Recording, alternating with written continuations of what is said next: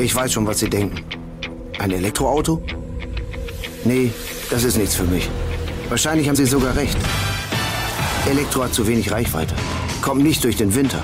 Mit Wasser kommt Elektrizität sowieso nicht klar. Und laden? Bestimmt viel zu kompliziert. Ja, ein Elektroauto ist vermutlich wirklich nichts für Sie.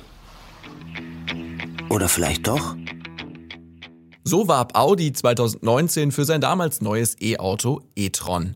Hat sich einiges getan seitdem, oder? Es deckt sich offensichtlich auch mit den Plänen der Hersteller, was den Absatz von Elektrofahrzeugen betrifft. There's a contamination of the vegetables because of mining extraction.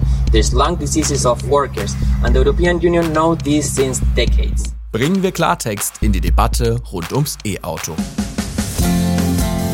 Kipp und klar der Klimapodcast der Frankfurter Rundschau.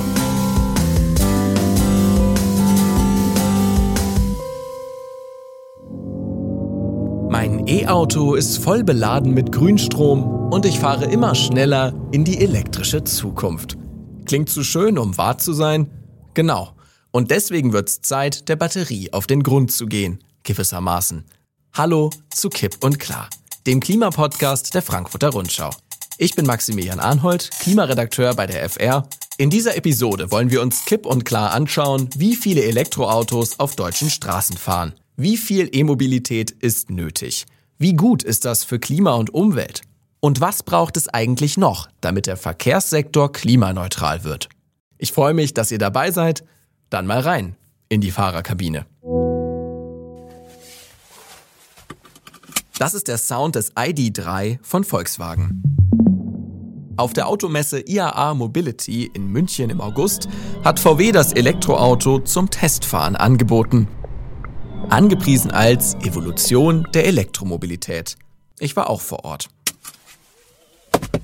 Ich bin auf der IAA, der Internationalen Automobilausstellung in München. Wir haben den Eröffnungstag und ich laufe hier einfach mal durch die Hallen und lese euch mal die Worte vor, die ich hier gerade vor mir sehe. Messe ist ja immer viel Buntes, viel Lichter, viel Stand um einen herum. Was kann ich hier gerade lesen? Volkswagen Group Emotional Electric, Electric Age, Sustainable Technology, Premium Plattform Electric, Self-Driving Vehicle, Level Up Your Mobility, Making Future Mobility Happen Today.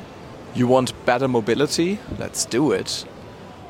Ja, ich glaube, ihr habt das Prinzip verstanden. Nicht nur, dass es alles auf Englisch ist, das ist ja bei einer internationalen Ausstellung auch normal, sondern es geht alles um Zukunftsmobilität, vernetzt, digital, autonom, elektrisch, mit E-Fuels und am besten irgendwie komplett nachhaltig. Wie kann das gehen? Von München nach Berlin zur Agora Verkehrswende. Das ist ein Think Tank, der die Emissionen im Verkehr auf Null bringen und für gerechte Mobilität sorgen will. Auf der Basis wissenschaftlicher Expertisen entwickeln die 25 Mitarbeitenden politische Handlungsempfehlungen. Die Denkfabrik nimmt als Lobby Einfluss auf die Politik, arbeitet aber nicht im Auftrag Dritter. Eine genaue Übersicht über Stiftungen und Geldgeber findet ihr auf der Agora-Webseite. Verlinke ich euch in den Show Notes. Kerstin Meyer ist bei der Agora Verkehrswende Projektleiterin für die Bereiche Fahrzeuge und Antriebe. Sie ist damit unter anderem verantwortlich für das Thema Elektromobilität. Klima- und Umweltschutz im Verkehr ist für sie nicht neu. Von 2014 bis 2016 war sie wissenschaftliche Mitarbeiterin des grünen Verkehrspolitikers Stefan Kühn. Zuvor hat sie zehn Jahre mit verschiedenen Umweltorganisationen in Brüssel auf eine Mobilitätswende hingearbeitet. Teil 1. Was ist erreicht? Deutschland will bis 2045 klimaneutral werden. Das gilt für alle Bereiche, also auch den Verkehr. Seit 1990 sind die Emissionen im Verkehr aber nicht gesunken. Nun die Neuigkeit. Im August 2023 waren knapp ein Drittel aller neu zugelassenen Pkw Stromer. Fast 87.000 Stück. Damit haben die E-Fahrzeuge nicht nur Diesel-Pkw, sondern auch Benziner bei den Neuzulassungen abgehängt. Wie ist das einzuordnen? Haben die E-Fahrzeuge einen Meilenstein überschritten? Frage ich jetzt Kerstin Meyer. Also von Meilenstein kann man auf jeden Fall sprechen. Das würde ich schon sagen. Also es gibt äh, definitiv sowas wie den Durchbruch der Elektromobilität seit einigen Jahren, weil die Neuzulassungen eben so hoch sind. Also im August, wie Sie schon sagen, hat etwa jedes dritte Fahrzeug jetzt, äh, neue Fahrzeug jetzt einen Stecker. Das ist ziemlich viel. Der Anteil allerdings rein elektrischer Fahrzeuge am gesamten Autoverkehr auf der Straße, der liegt gerade einmal bei 2,1 Prozent. Bei Plug-in-Hybriden, also jenen Fahrzeugen, die neben E-Motor auch noch einen herkömmlichen Verbrenner unter der Haube haben, sind es 1,8 Prozent. Sprechen wir mal darüber, wie viel E-Mobilität wir brauchen. Oder zumindest vorgeblich brauchen auf dem Papier.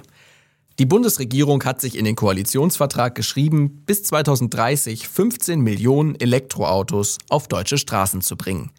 Derzeit sind es knapp 2 Millionen, sprich das Ziel wird wohl deutlich verfehlt. Expertinnen gehen von etwa 11 Millionen E-Autos aus, die bis Ende des Jahrzehnts hierzulande unterwegs sein werden, wenn es so weitergeht wie bisher. Das wären übrigens auch dann gerade mal 22,5 Prozent von allen Fahrzeugen. Naja, also erstmal muss man vielleicht auch nochmal bedenken, dass diese ganzen Projektionen und Hochrechnungen immer mit einer gewissen Unsicherheit versehen sind. Also wir haben 2019 noch nicht geglaubt, dass man das eine Million Elektroauto-Ziel erreichen würde. Ähm, Im Jahre 2021 war es dann doch erreicht. Ein Jahr Verspätung, aber keiner hätte wirklich damit gerechnet, dass es noch erreicht werden würde. Das vielleicht so als Vorrede. Trotzdem haben Sie recht. Also die etwa zwei Millionen äh, Elektrofahrzeuge, die jetzt auf der Straße sind, sind natürlich nicht 15 Millionen. Also bis die 15 Millionen erreicht werden, muss noch sehr viel passieren. Was da passieren muss, dazu gleich. Aber erst einmal will ich wissen, woran liegt das denn, dass es nicht noch mehr sind? Wenn ich an Gespräche über E-Autos vor einigen Jahren zurückdenke, dann kam sofort auf, zu teuer, viel zu wenig Ladesäulen, die Reichweite der Batterie sei zu gering. Vieles von dem hat sich aber auch geändert. Ein BMW iX-Modell erreicht im ADAC-Test über 600 Kilometer. Viele andere Modelle im selben Test 300 oder gut 400 Kilometer ohne zu laden. Wer fährt die schon am Stück? Und die Bundesnetzagentur zählt zum 1. Juni immerhin fast 93.000 Ladesäulen im Land. Bis 2030 sollen es hier eine Million sein. Eine andere Theorie. Der Anreiz beim Kauf fehlt.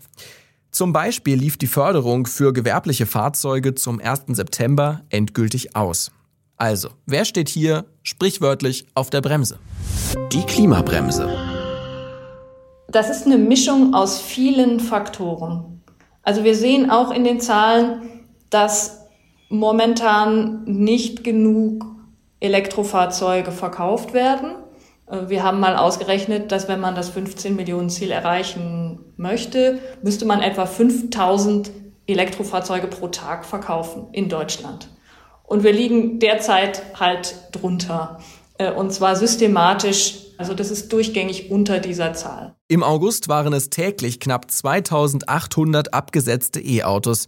Aber wie schon gesagt, der August war ein besonders hoher Monat.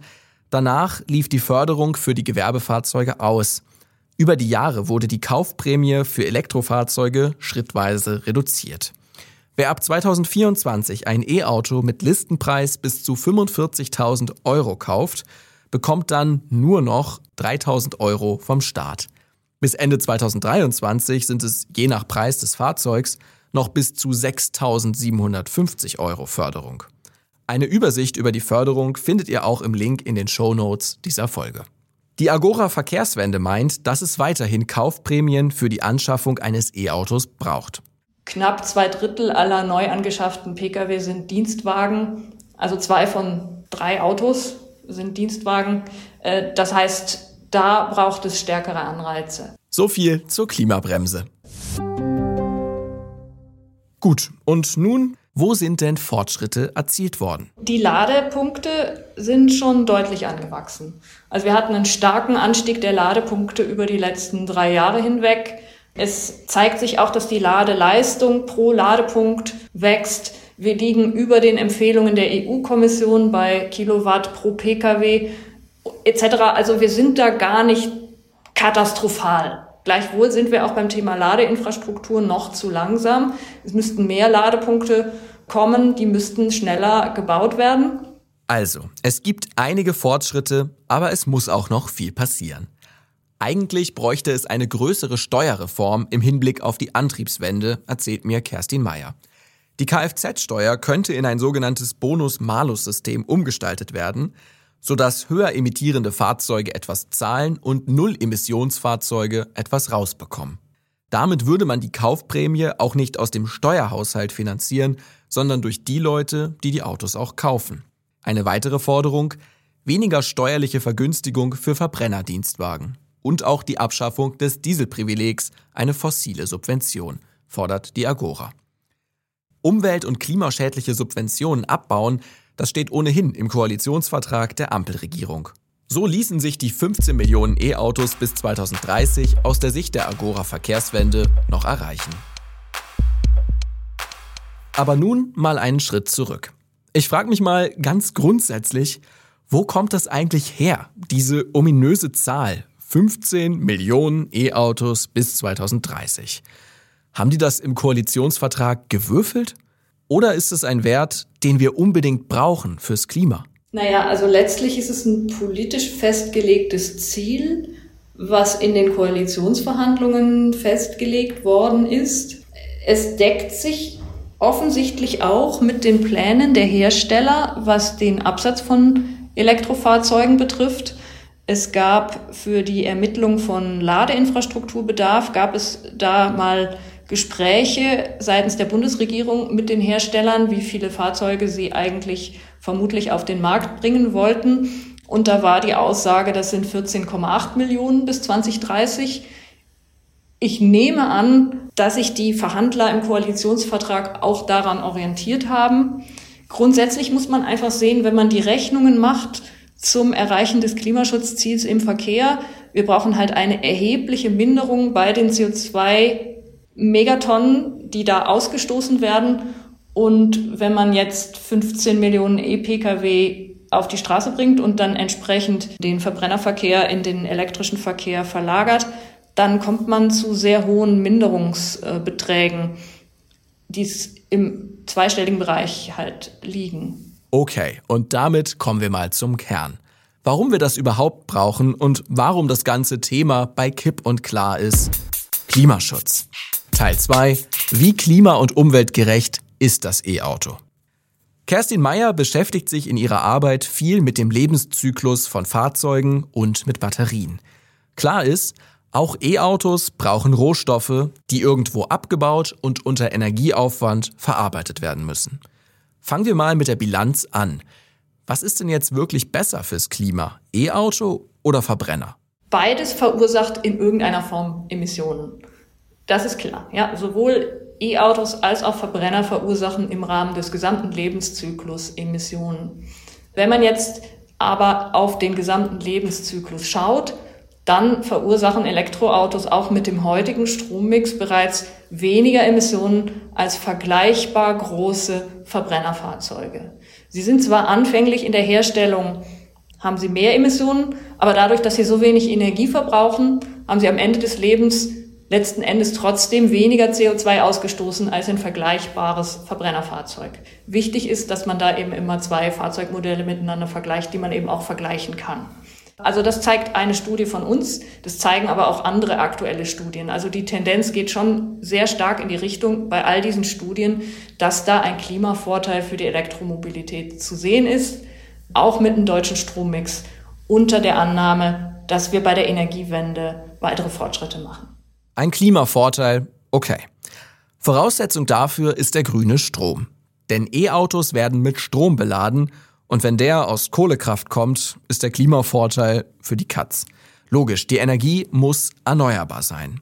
Im ersten Halbjahr 2023 betrug der Anteil erneuerbarer Energie aus Sonne und Wind am deutschen Strommix rund 52 Prozent, also etwas über der Hälfte. Laut einem Agora-Analysepapier wird der Verkehr in Zukunft mehr Strom nachfragen, auch das logisch, wenn es mehr E-Autos gibt. Diese Nachfrage kann aber bei einem entsprechenden Ausbau der Stromerzeugung gedeckt werden. Das ist die gute Nachricht. Klima ist aber auch nicht alles. Und bei weitem nicht die einzige planetare Grenze, die wir überschreiten. Der chilenische Aktivist Juan Donoso vom Bildungsnetzwerk Formando Rutas berichtet auf der Automesse IAA in München über den Lithiumabbau in der Atacama-Wüste in seiner Heimat. Mineral extraction um, has put systematic and increasing pressure der Rohstoffabbau führt systematisch zu steigendem Druck auf die regionale Wasserverfügbarkeit. Das bedroht die traditionelle Lebensweise vieler indigener und nicht indigener Gemeinschaften in ihrem Umgang mit Wasser. Trinken, Ernte und Viehzucht sind in Gefahr. Uh, Wasserknappheit in vielen Dörfern, kontaminierte Lebensmittel und Krankheiten von Minenarbeitern sind die Folge. Die EU weiß das seit Jahrzehnten. Nun muss ich noch dazu sagen, 80 Prozent des chilenischen Lithiumabbaus gehen in die EU. Und wofür? Lithium ist einer der Hauptbestandteile für die Batterien von E-Autos. Rund 10 Kilogramm des Rohstoffs werden für die Herstellung einer Lithium-Ionen-Batterie benötigt. Auch Kobalt wird in großen Mengen für E-Autos gebraucht. Weitere Rohstoffe sind Graphit, Nickel, Kupfer und Mangan. Wie lässt sich Elektromobilität mit Klima- und Umweltschutz vereinbaren? Kerstin Meyer von der Agora Verkehrswende betont, für den Abbau von Rohstoffen braucht es unternehmerische Sorgfaltspflichten, die entlang der gesamten Lieferkette gelten. Also Standards sowohl für die ökologische als auch die soziale Dimension des Rohstoffabbaus. Es hat sich auch schon was getan.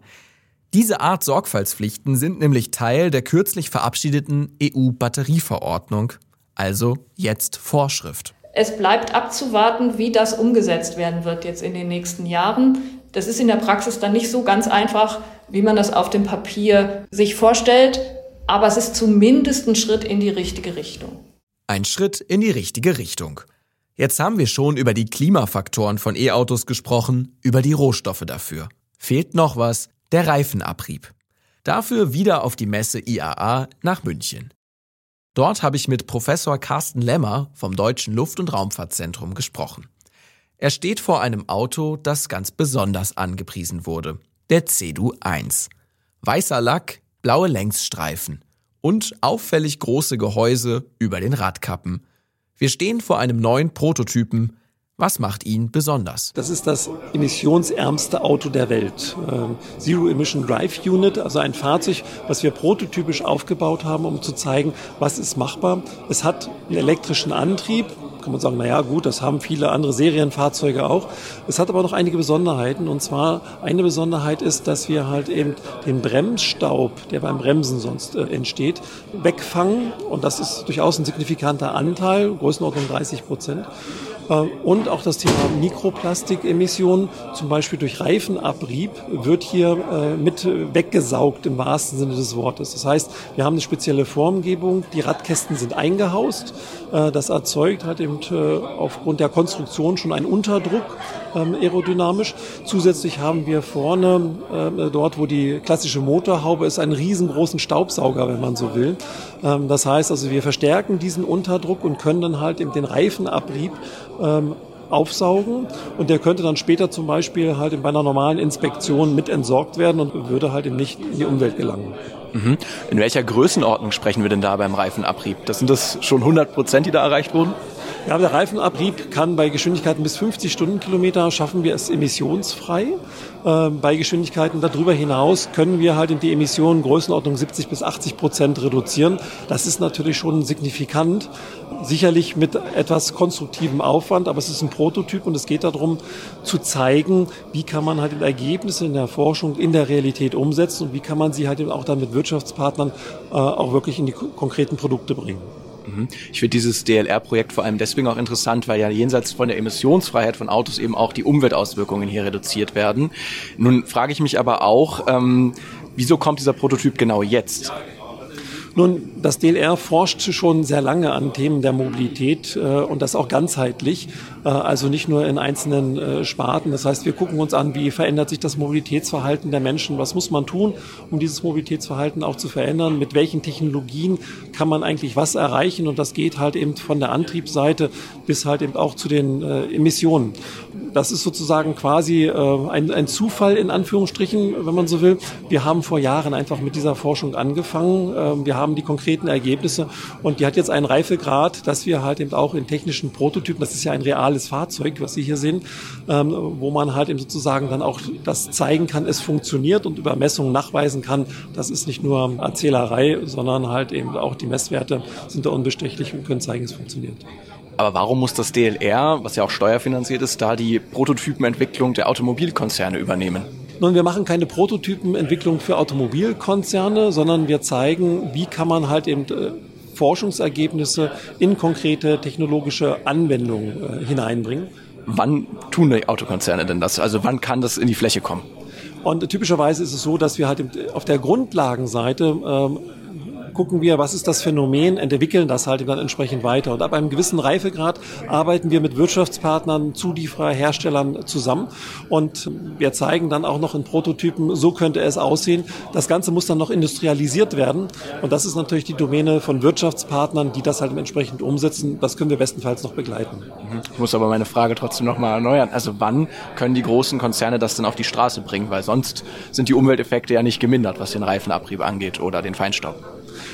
Die großen Konzerne nutzen halt eben dann das Know-how auch in gemeinsamen Projekten. Das ist eine Form des Technologietransfers, was das DLR sehr intensiv ähm, äh, realisiert. Und äh, sukzessive hat das dann Einzug in verschiedene Produktgenerationen. Das heißt, kleinere Lösungen können teilweise schon in der nächsten Generation umgesetzt werden. Andere Sachen brauchen dann vielleicht noch äh, ein, zwei, drei Zyklen, bis das halt entsprechend realisiert ist. Wir wissen, dass wir in der Grundlagenforschung bis halt eben solche Sachen wirklich im Produkt sind. Das dauert oftmals zehn Jahre. Äh, allerdings, die gute Nachricht ist, äh, wir haben auch schon vor zehn Jahren angefangen äh, mit unseren Forschungsarbeiten. Also wir machen nicht so etwas seit gestern. Das heißt, es gibt viele Ergebnisse, die auch schon sehr zeitnah in konkrete Anwendungen gebracht werden können. Sagt der Ingenieur Carsten Lemmer vom Deutschen Luft- und Raumfahrtzentrum und macht damit Hoffnung, das Problem Reifenabrieb irgendwann mal technisch lösen zu können. Auch wenn das bisher nicht vollständig klappt und auch wenn es ganz sicher dauert, bis es im Markt ist. Aber klar ist, der CDU 1 ist ein E-Auto.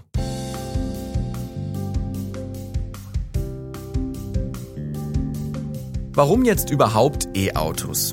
Weil die Zulassung von Verbrennermotoren EU-weit ab 2035 verboten ist. Ich finde das krass, weil das ja auch bedeutet, dass noch weitere zwölf Jahre Verbrennermotoren hergestellt werden können, obwohl wir längst wissen, was jede Tonne CO2 mit dem Klima macht. Aber naja, selbst dieses Verbot war hart umstritten. Es kommt, aber Verkehrsminister Volker Wissing von der FDP hat sich lange noch dafür eingesetzt, dass Verbrenner zukünftig auch mit E-Fuels betankt werden können. Neben dem Elektroauto gibt es nämlich mindestens zwei weitere zukünftige Antriebsmöglichkeiten. Erstens die Brennstoffzelle mit Wasserstoff als Kraftstoff sowie zweitens synthetische Kraftstoffe, sogenannte E-Fuels. E-Fuels haben den Vorteil, dass sie eben auch in Bestandsfahrzeugen genutzt werden können. Sie befinden sich aber erst in der Entwicklungsphase und sind noch nicht auf dem Markt verfügbar. Der Hauptnachteil ist, bei der Umwandlung von elektrischem Strom in synthetische Kraftstoffe geht sehr viel Energie verloren. Der Wirkungsgrad, also die Energieeffizienz von E-Fuels, ist im Vergleich zum E-Auto wesentlich schlechter. Es wird eben sehr viel mehr erneuerbare Energie, Grünstrom, gebraucht, den man eigentlich viel effizienter direkt in E-Auto-Batterien einspeisen könnte. E-Fuels sind keine wirkliche Alternative. Die Autobranche scheint sich auch ganz auf die Elektromobilität zu fokussieren, wenn man ihre Werbung hört. Selbstverständlich fährt er voll elektrisch. Der erste BMW iX1. Auf dem Weg zu CO2-neutraler Mobilität für alle. Der neue ID4. 100% SUV, 100% elektrisch. Suche Volkswagen ID4. This is for all senses. Der vollelektrische EQE von Mercedes EQ. Freude am Fahren. Elektrisch. Bei Ihrem BMW-Partner. BMW schreibt auf Anfrage von uns, Bereits Ende 2025 wolle man mehr als 2 Millionen vollelektrische Fahrzeuge auf die Straße bringen. Bis Ende der 2020er Jahre sollen es dann rund 10 Millionen vollelektrische Fahrzeuge sein. Das ist mindestens mal sportlich, denn nochmal zur Erinnerung, bislang fahren insgesamt keine 2 Millionen. Und von den 15 Millionen E-Autos bis 2030, was schwierig genug wird, wir haben es gehört, 10 Millionen BMW. Ja, nee, ist klar. Wenn man sich die realen Zahlen ansieht, wird es denn auch dünn. Bei VW und Audi betrug der Anteil von E-Autos unter den verkauften Wagen zuletzt gerade einmal gut 7 bzw. 8 Prozent. Bei BMW waren es 9 und bei Porsche 11 Prozent. Der Sportwagenhersteller verzeichnet sogar einen Rückgang. 2021 lag der Anteil schon mal bei 14 Prozent, gibt aber halt auch nur ein Modell, den Porsche Taycan.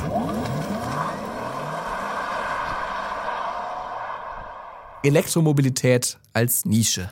Sind die deutschen Modelle einfach nicht gut genug oder sind es zu viele teure Marken im Premium-Segment? Chinesische E-Autos drücken massiv auf den Markt und sind oft günstiger. Jedes zweite E-Auto der Welt rollt bereits in China. Ein paar Fakten zum Auto in Deutschland. Die Zahl der Pkw ist im Jahr 2022 auf einen Rekordwert gestiegen wie das Statistische Bundesamt auf Basis von Zahlen des Kraftfahrtbundesamtes und eigenen Berechnungen mitteilt. Insgesamt waren zum 1. Januar 2023 48,8 Millionen Autos zugelassen. Und auch die einzelnen Wagen pro Person werden mehr. Kamen im Jahr 2012 auf 1000 EinwohnerInnen noch 534 Pkw, so waren es im Jahr 2022 mit 583 Autos deutlich mehr. Der Trend geht zum Zweit- oder Drittwagen. Auch von E-Autos geht das Problem verstopfter und aufgeheizter Innenstädte nicht weg. Auch E-Autos lösen keine Staus. Und wenn ich schon einen Verbrenner habe und es mir leisten kann, dann lege ich mir vielleicht jetzt noch zusätzlich ein E-Auto zu. Braucht es eine Kaufbegrenzung oder die Begrenzung des Verbrauchs für E-Autos? Also eine Kaufbegrenzung für Fahrzeuge braucht es sicherlich nicht. Das halte ich jetzt auch für politisch wenig vermittelbar. Trotzdem haben Sie natürlich recht, äh, also E-Autos allein machen noch keinen Klimaschutz im Verkehr. Für den Klimaschutz im Verkehr braucht es viel mehr als nur eine reine Antriebswende. Damit sind wir dann bei Teil 3. Hashtag Mobilitätswende. Es reicht nicht aus, den Antrieb aller bestehenden Autos umzurüsten und weiter geht die wilde Fahrt wie bisher. Verkehrsaktivistinnen fordern eine echte Mobilitätswende, weg vom Individualverkehr. Sprich, es geht neben der Antriebswende auch darum, Bus und Bahn zu stärken, günstiger zu machen, Gemeinschaftsfahrten zu ermöglichen, Fuß- und Radwege auszubauen und so weiter. Die Agora fordert noch mehr. Mindestens ein Drittel des heutigen Straßenverkehrs sollte auf diese Verkehrsmittel verlagert werden. Es kommt immer auch darauf an, wie viel man die Autos, die man dann besitzt, auch tatsächlich fährt oder ob man in der Lage ist, auch auf andere Verkehrsmittel umzusteigen. Schneller Service. Probiert es doch mal aus. Carsharing, Carpooling oder Ridesharing. Carsharing bedeutet, ich leihe mir für eine gewisse Zeit ein Auto von einem bestimmten Anbieter aus und zahle einen Beitrag dafür, meist pro gefahrenem Kilometer. Klar, das kennt man vor allem aus größeren Städten, wo viele Leute auch kein eigenes Auto haben. Auf dem Land dagegen sieht es meist noch dürftig aus. Übrigens, viele Carsharing-Autos sind elektrobetrieben, aber bei weitem nicht alle. Laut Bundesverband Carsharing waren zum Stichtag 1. Januar 2023 knapp 7000 von fast 40.000 Carsharing-Fahrzeugen Elektroautos, ungefähr 20 Prozent. Im vergangenen Jahr lag der Anteil sogar höher bei 23,3 Prozent, bedeutet, es sind neue Verbrenner zur Flotte dazugekommen. Wie das Carsharing bis 2026 weitgehend klimaneutral sein will, so der Wille der Ampelkoalition, ist also ziemlich ungewiss. Und dennoch, ein Auto zu teilen ist natürlich nachhaltiger. Das gilt auch fürs Carpooling, das ist das Gründen und Nutzen einer privaten Fahrgemeinschaft. Sprich, eine Person stellt ihr Auto zur Verfügung, mehrere Menschen nutzen es zur selben Zeit und auf derselben Strecke. Bekannt ist zum Beispiel BlaBlaCar, um sich Kosten zu sparen und eben auch umweltschonender von A nach B zu kommen. Die dritte Möglichkeit, Ridesharing. Das bezeichnet Fahrgemeinschaften, die ein ähnliches Ziel haben und sich die Fahrtkosten teilen. Ich werde also an einem bestimmten Einstiegspunkt abgeholt und im Wagen sind schon andere MitfahrerInnen, die unterwegs aussteigen oder auch erst nach mir. Quasi ein Sammeltaxi. Das Ganze ist algorithmenbasiert, um die Strecke sinnvoll zu planen und wird meist über eine App angeboten. Beispiel Moja in Hamburg und Hannover, Mover in Berlin oder auch FreeNow. Neben der Flexibilität liegt der klare Vorteil aller beschriebenen Angebote vor allem in ihrer Nachhaltigkeit. Die Emissionen pro Kopf werden reduziert und die Fahrzeuge gemeinsam genutzt, anstatt ungenutzt im Parkraum zu stehen und Stadtraum zu verschwenden. Wenn ihr eines dieser Angebote schon mal genutzt habt, teilt doch gern eure Erfahrungen mit uns an klima.fr.de. Und wenn es keins dieser Angebote gibt, ist das ja vielleicht auch was, was wir mal besprechen sollten. Letztlich müssen Diesel und Benziner weniger gefahren werden. Aber was ist, wenn es schief geht? Also wenn 2030 zwar 15 Millionen E-Autos fahren, die aber gar nicht die Verbrenner ersetzen. Nun, zum einen dürfte der CO2-Preis steigen, Benzin und Diesel also deutlich teurer werden. Ab 2027 dürfte auch ein EU-weit eingeführter Emissionshandel für den Verkehr zu weiter steigenden Preisen führen. Der CO2-Preis ist da ein wichtiges Element. Natürlich auch das Klimageld oder das ähm, Klima- und Mobilitätsgeld, um gewisse Erhöhungen da abzufedern. Sagen wir es, wie es ist. Der Markt wird das schon regeln, lautet die Annahme dahinter durch teurer werdenden Sprit. Und durch ein Klimageld zur sozialen Abfederung, das bisher nicht kommt, aber im Koalitionsvertrag steht. Das habe ich doch heute schon mal gesagt, das war bei den fossilen Subventionen. Eine Idee, sollte das Ganze scheitern, könnte man auch über eine Abwrackprämie nachdenken, wie es sie 2009 schon einmal gab. Also, dass es Geld dafür gibt, wenn man ein altes Kraftfahrzeug verschrottet und einen Neuwagen anschafft. Der wäre dann ein E-Auto. Aber das Ganze wäre natürlich alles andere als nachhaltig. Und so weit sind wir längst noch nicht. Steht also nicht zur Diskussion. So oder so. Es kommt jetzt darauf an, möglichst viel umzusteigen und den Umstieg so leicht wie möglich zu machen. Hier sind die Städte und Gemeinden gefragt. Aktuell wird eine Reform des Straßenverkehrsgesetzes und der dazugehörigen Straßenverkehrsverordnung diskutiert. Auch dazu hat die Agora Verkehrswende eine Position. Im Straßenverkehrsgesetz stand bislang die Leichtigkeit und Sicherheit des Verkehrs über allen anderen Zielen der Verkehrsplanung. In Zukunft sollte aus unserer Sicht das Ziel von Klima- und Umweltschutz oder Gesundheitsschutz und städtebauliche Entwicklung gleichberechtigt daneben stehen. Das bedeutet, dass man dann in der Praxis leichter Radwege bauen kann oder Busspuren einrichten kann, oder dass man Flächen für den Fußverkehr vergrößern kann als Kommune, wenn die Kommune sich entschieden hat, eine klimafreundliche Verkehrspolitik zu machen. Und die Erfahrung zeigt, dass wenn diese Angebote ausgeweitet werden, dass das dann auch angenommen wird von den Leuten. Zahlen des Thinktanks zeigen, dass momentan die Hälfte der Deutschen schlecht oder gar nicht an den öffentlichen Nahverkehr angebunden ist. Zu guter Letzt bringt die Agora auch noch eine bundesweite Mobilitätsgarantie also die Mindestversorgung mit Bus und Bahn, ins Spiel. Antriebswende und Mobilitätswende für den Klimaschutz in den Einklang zu bringen und auf die Straße. Kerstin Meyers Fazit fällt so aus. Ja, also wir hoffen, dass es eine deutliche Beschleunigung gibt, sowohl beim Absatz der Elektrofahrzeuge als auch beim Hochlauf der Ladeinfrastruktur und dass es tatsächlich uns gelingt, auf kommunaler Ebene die Aspekte der Mobilitätswende und der Antriebswende so zu verknüpfen, dass daraus ein attraktives Angebot wird für Leute, das Auto auch mal stehen zu lassen. Und das war er, der heutige Kipp- und Klartext zum Thema E-Mobilität. Ihr habt selbst eine Klimafrage? Schreibt uns an klima.fr.de und folgt uns von der Frankfurter Rundschau gern auch auf Instagram.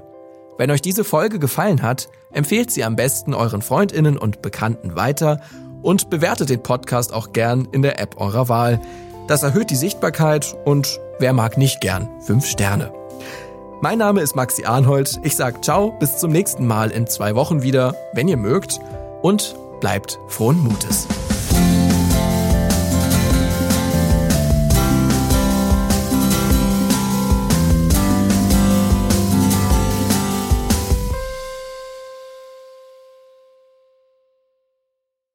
Credits aus der Wallbox. Kipp und klar wird in der Rundschau produziert und gesprochen, diesmal allein von mir, Maximilian Arnhold.